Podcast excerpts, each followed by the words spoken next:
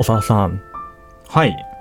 我々は今までコペルニクスから始まって、いわゆる17世紀科学革命って流れをやってきたじゃないですか。そうですね。この17世紀科学革命って科学史を学ぶ人にとっては一度は通るテーマなんですけどうん。あるお約束が存在するんですよね。お約束。それはニュートンの憧れニュートンへの憧れから始まって、うん。ニュートンの神格化を経てそして最後、ニュートンっていう人物がちょっと嫌いになるっていう一連の流れなんですよ。あ嫌いになっちゃうんですか？まあこの辺の話ニュートンという人物がいかに偉大でそしてうん。いかに嫌なやつだったのか、そんな話を少しこれから何回か回数を分けてやっていきたいと思ってるんですよね、じゃあもしかしたら皆さんもこの流れを踏んじゃう可能性があると。第1回今回はニュートンがいかにヤバい男だったのかいかに偉大な男だったのかっていう話をしたいと思っています。はというわけで今回もよろしくお願いします。いよろしくお願いします。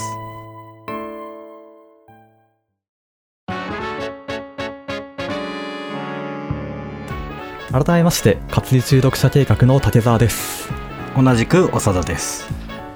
さて今回からいよいよニュートンの話をアイザック・ニュートンの話をしようかなというふうに思っています、はえー前回までのところでガリレオ・ガリレイ、えーかの有名な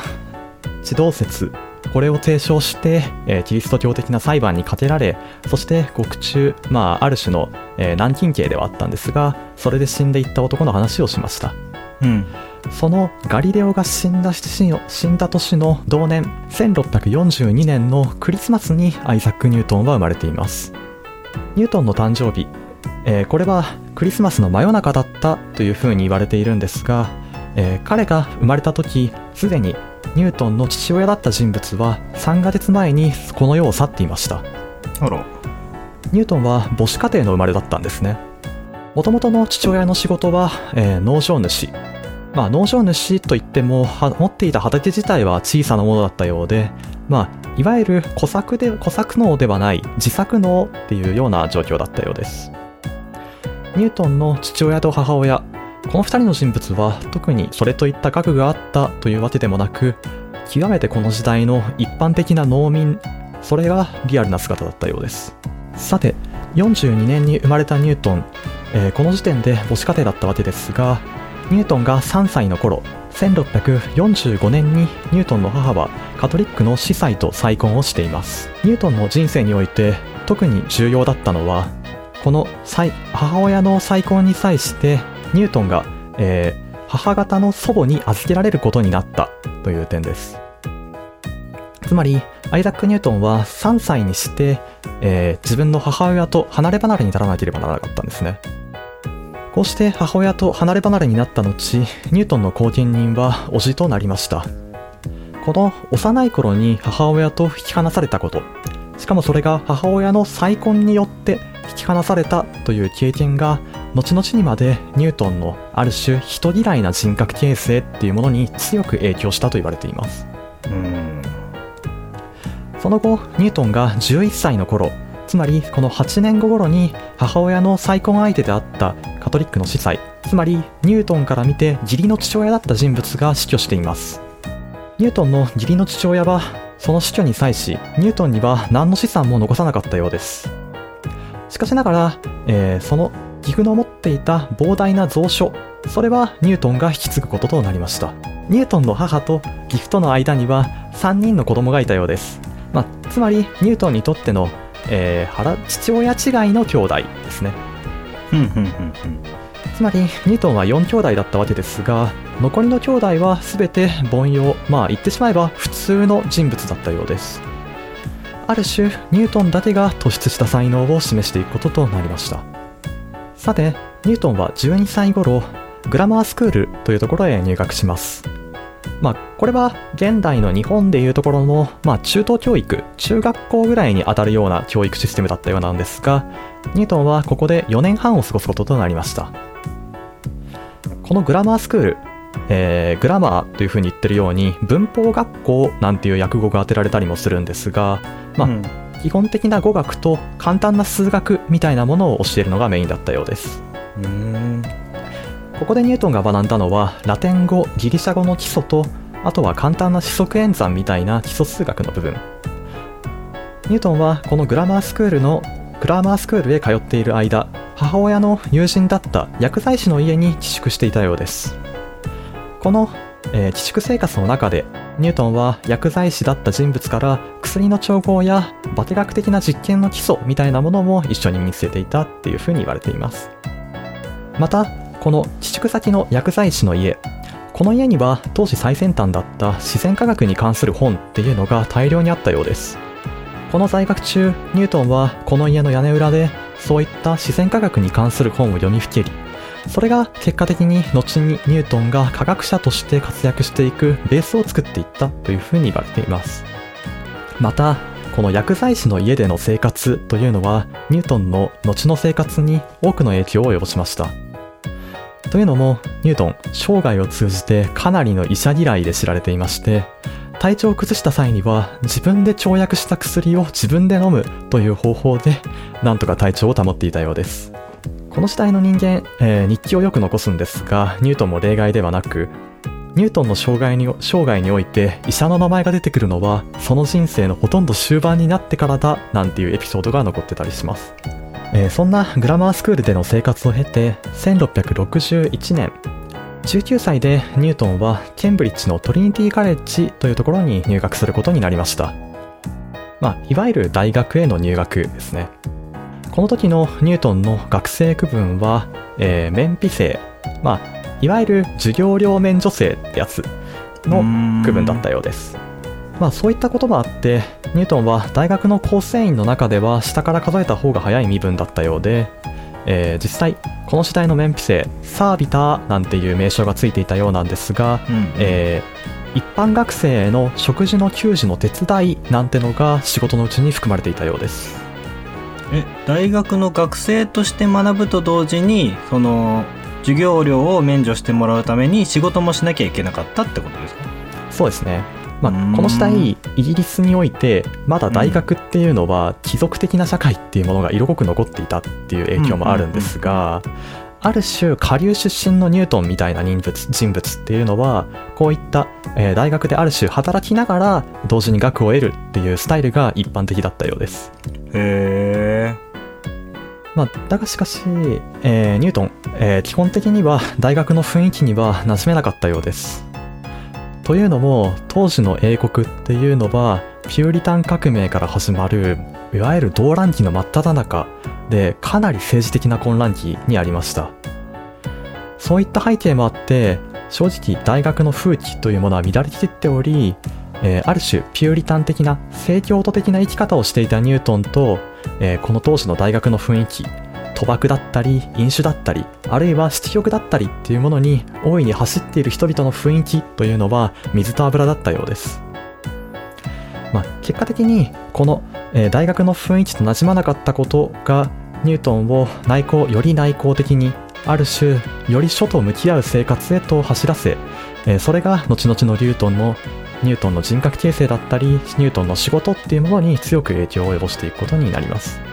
まあある種この時代のイギリスの大学っていうのは現代における日本の大学っぽい雰囲気があったのかもしれないですね、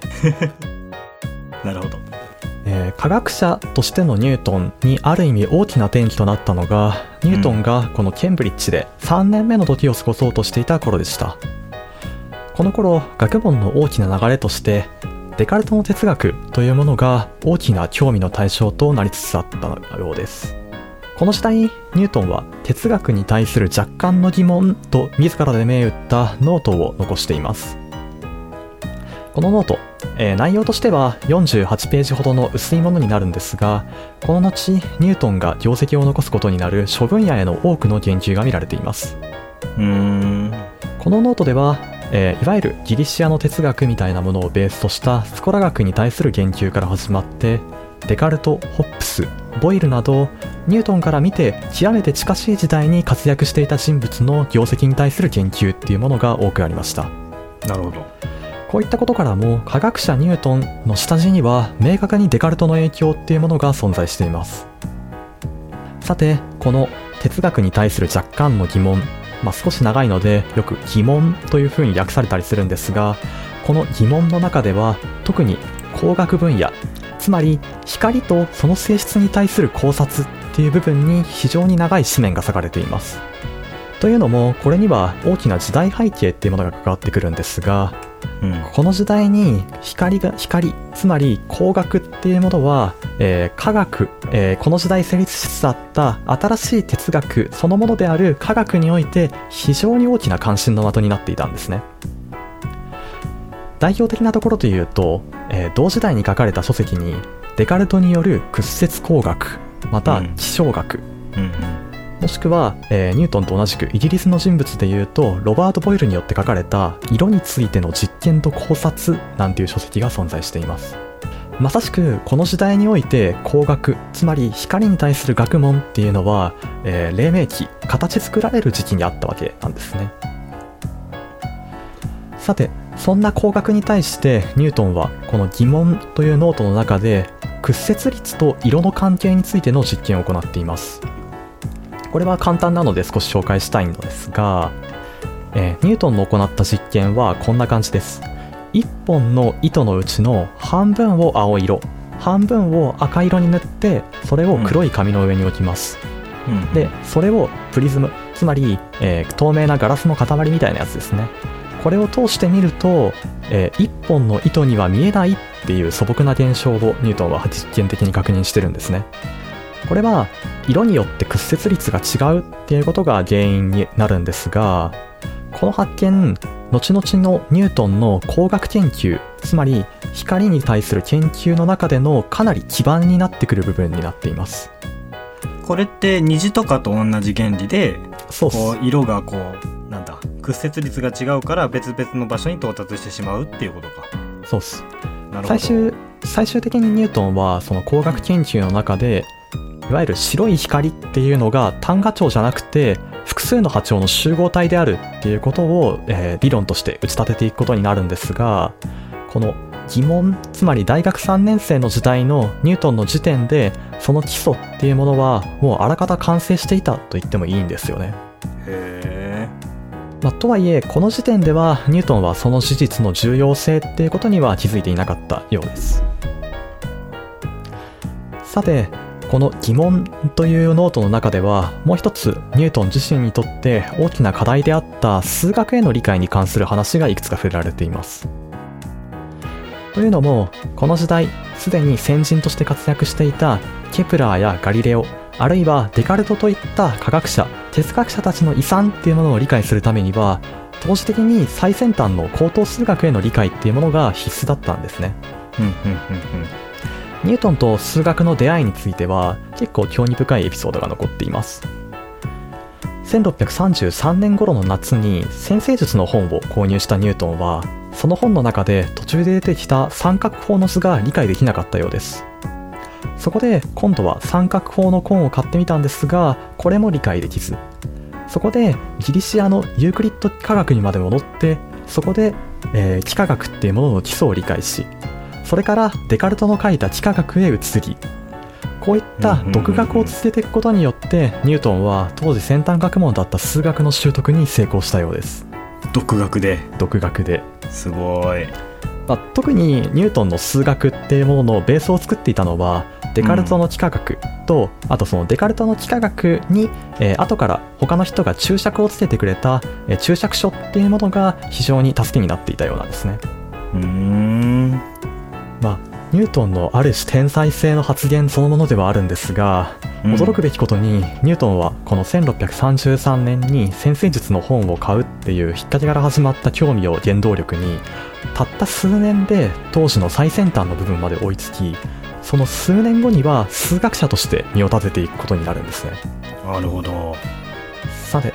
えーニュートンの学生生活といったのはちょうどこんな具合だったのですが、えー1664年から66年頃にかけて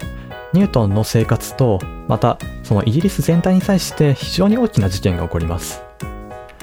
まず一つ目が1664年から65年にかけてイギリス全土で起こったペストの大流行ですね、うんうんうん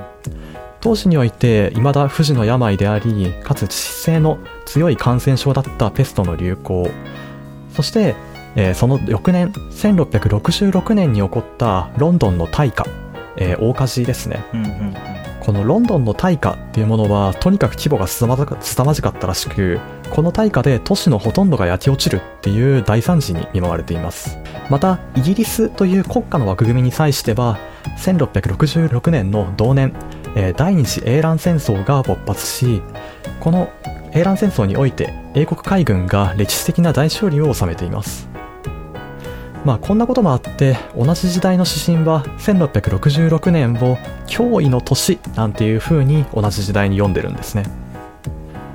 まあそんなこともあって特に、えー64年から65年にかけてのペストの流行っていうものを背景に、えー大学の閉鎖なども起こった関係でニュートンは一度地元にこの時帰っています。後の時代に振り返ってニュートン自身はこの特に1666年っていうのを自らの人生における発見の最盛期だったというふうに自認して最も数学と哲学に打ち込んだ2年間はここだったっていうふうに言及をしています。これはニュートン曰くにはなるんですがこの2年間のうちにニュートンが発見したのは光の分光現象微分積分学そして万有引力。この3つをたった2年間の疎開のうちに全て発見したって後に自分で残してるんですね。えなんかこう順々にこう10年おきに見つけてったとかじゃなくてこの瞬間にボンボンボンとこんなに何？重要なことがニュートンが見つけたってことなの？そうですね。まあしかもこの当時、へー。ニュートンっていうのはまだ20そこらの若造ですから、うんうんうんある種本当に驚異の年。もう人類史っていう長い営みで見ても驚異の年だったと言い切ってもいい言い切ってもいいぐらいの功績を打ち立ててるんですね、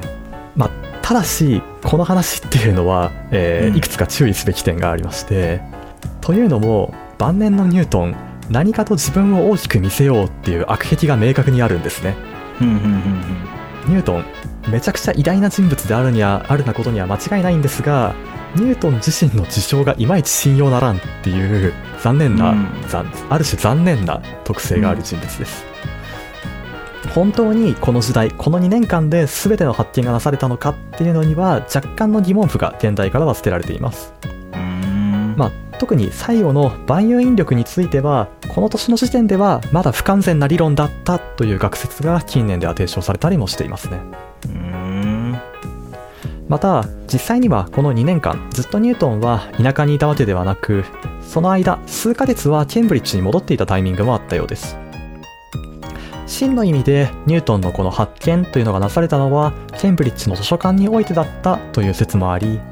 ケンブリッジでなされた発見を田舎の静かな環境の中で考察し磨き上げることによって、えー学説として磨き上げたのだっていうような話も最近では支持されているようです。まあこの辺かなり諸説はあるんですがいずれにせよニュートンにとってこの2年間の期間っていうのが発見と考察において非常に重要だったっていうのは間違いないんじゃないかなとは思います。さて今回はこのニュートンの驚異の年の中でも特に微分積分学、数学に関する発見についての扱いを、えー少しお話ししたいのかなと思っています、ただちょっと先に前置きを貸してほしいんですが、えー私竹澤の専門は化学です。でえっと、これはほぼ言い訳なんですが、化学や伝統的に数学が非常に苦手なんですね。私もあの、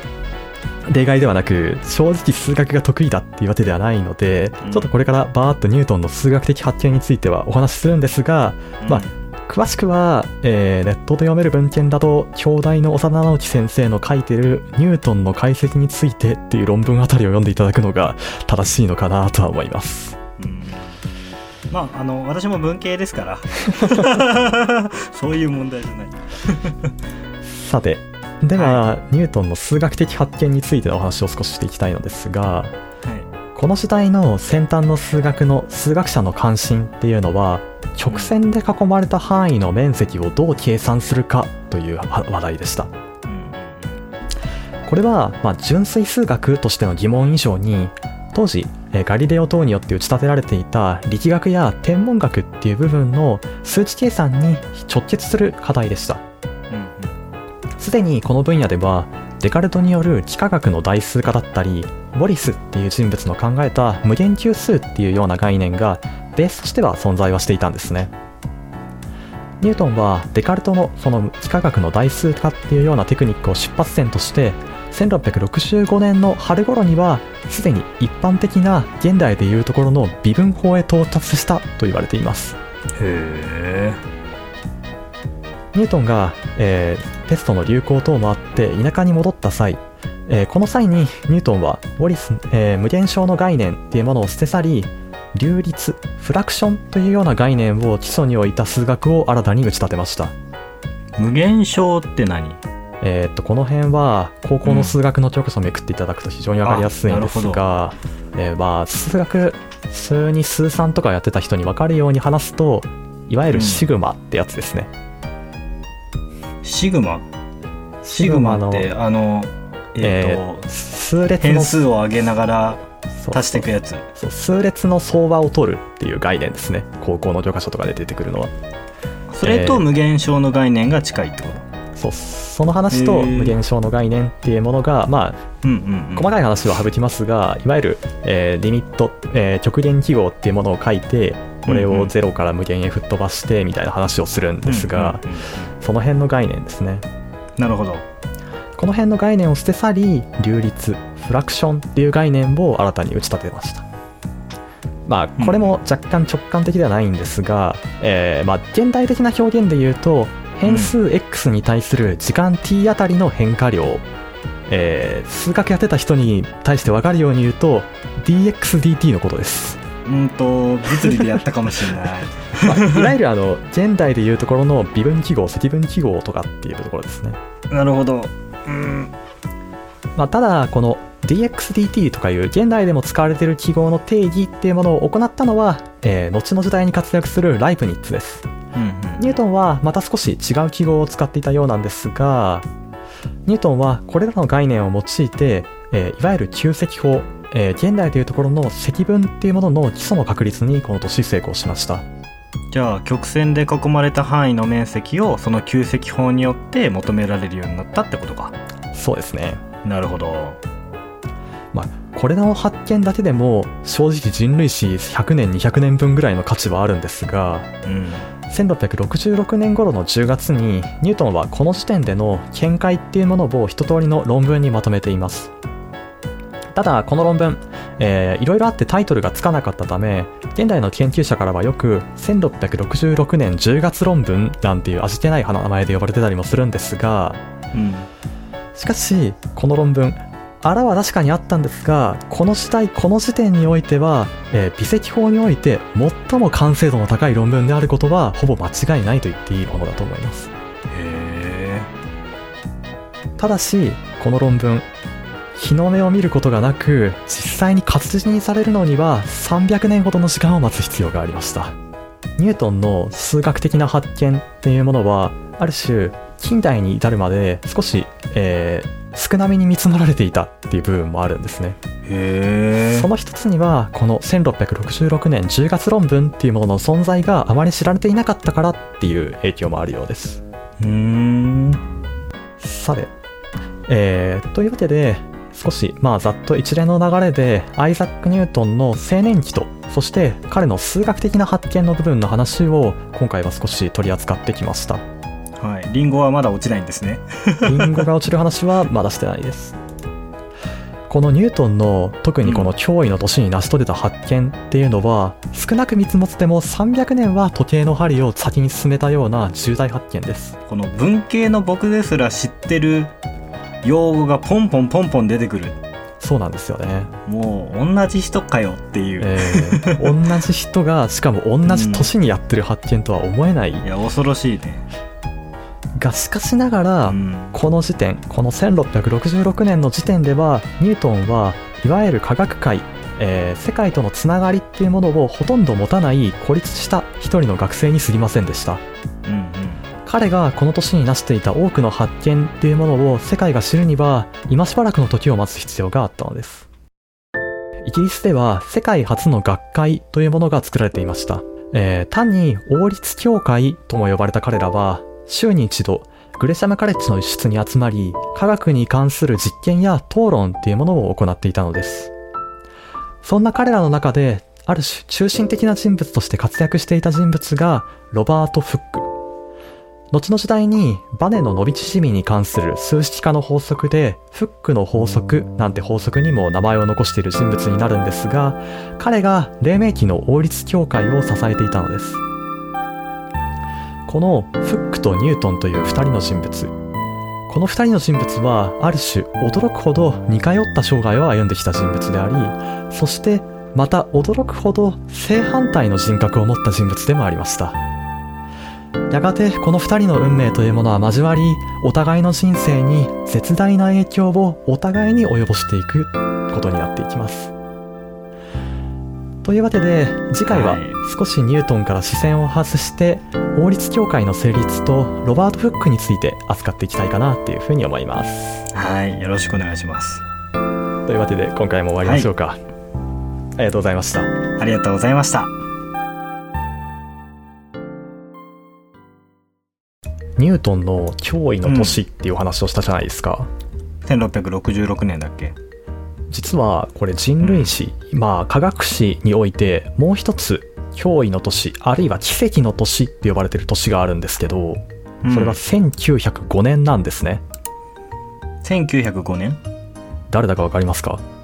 ちょちょちょちょちょちょ待ってねはい1905年でしょもう絶対名前聞いたことある人ですええーっとちょっと待ってね。えええ待ってか科学史分野？科学史分野。科学史分野。えー、アインシュタイン。正解です。かー来た。これ気持ちいいな。